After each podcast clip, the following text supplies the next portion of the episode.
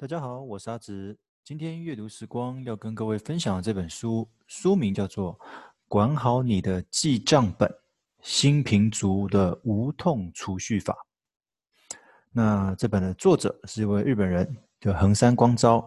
据说他在日本是一个家计理财的大师。那出版商是台湾的东贩，出版日期二零一七年的六月。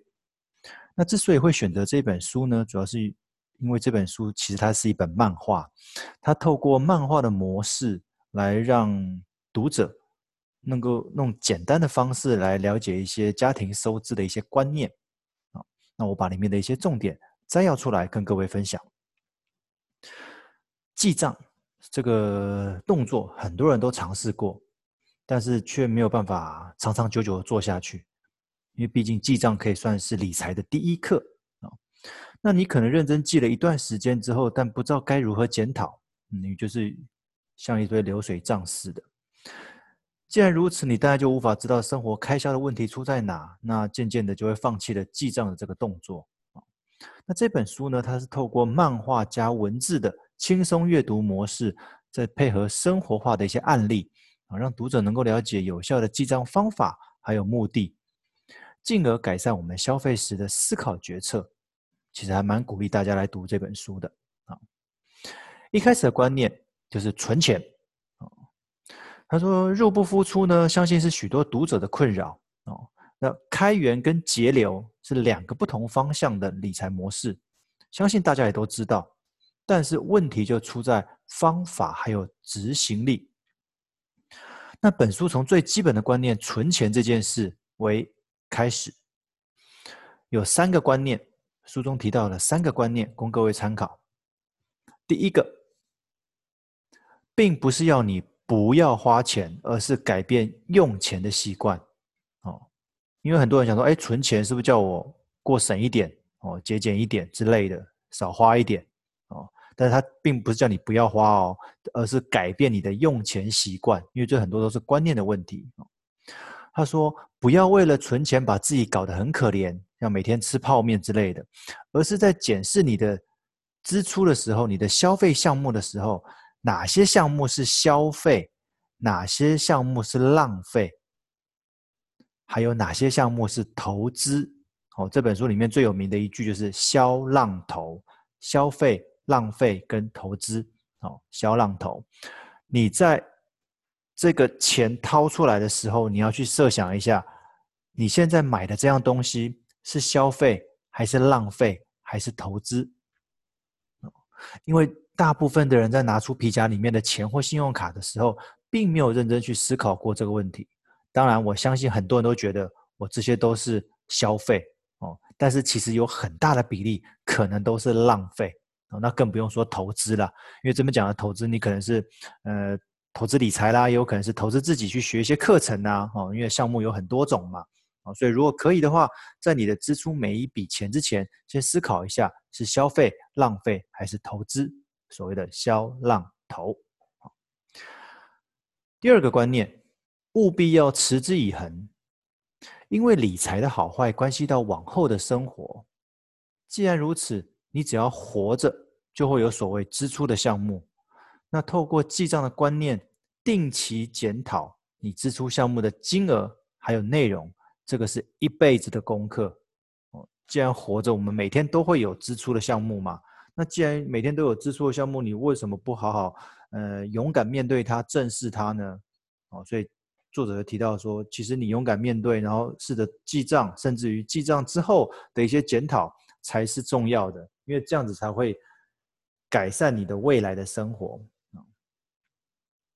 第三个，他提到的要储蓄。因为储蓄是对未来自己的投资。哦，我们假设三十到六十岁是工作时间，那六十到九十是退休。换算一下，我们必须要用三十年的工作收入来换取六十年的生活开销。那既然如此，为何还有人会觉得存钱不重要呢？那如果你在前面第一个三十年的工作期间，你就已经是长期处于入不敷出的状态。那你退休之后很容易就成为所谓的下流老人。那下流老下流老人这个名词也是从日本这边过来的哦，就是过着比较辛苦啊，那钱都不够用，那你很容易就会被人家看不起啊，哦，被人家讨厌呐，哦，就俗称的下流老人。当然里面有很多定义啦，那这个之后有机会在下流老人那本书再跟各位分享。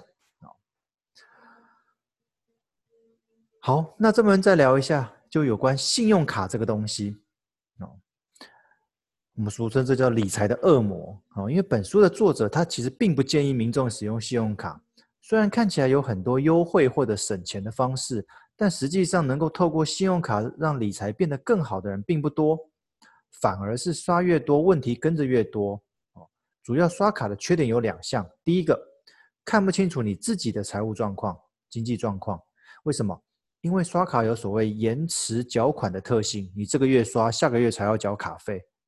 那你总总会觉得刷卡缴卡费是下一个月的事情，就俗称的先享受后付款，导致你这个月的现金部位会被误判，好像还有结余，那你可能就会产生更多的消费，但实际上应该这个月刷多少，相对就应该现金提存多少，以备下个月的卡费，但是大部分人并不会这么做哦，那。所以就会出现，我这个月好像还有结余，但是下个月怎么突然要变得好紧哦？尤其是每当缴完卡费之后，就觉得自己的户头的钱好像都不见了啊、不要小看这件事情哦，这个在国外已经有一个新的名词叫做“明光族”哦，明天钱钱就会花完。那为什么是明天呢？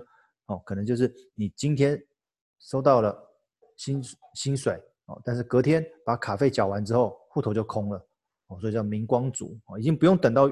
月底喽，哦，之前我们大家都听到的什么月光族，那等到月底才会把钱花完。现在不用，现在可能领到薪水的隔天把卡费缴完，你就光了，哦，这叫 明光族哦。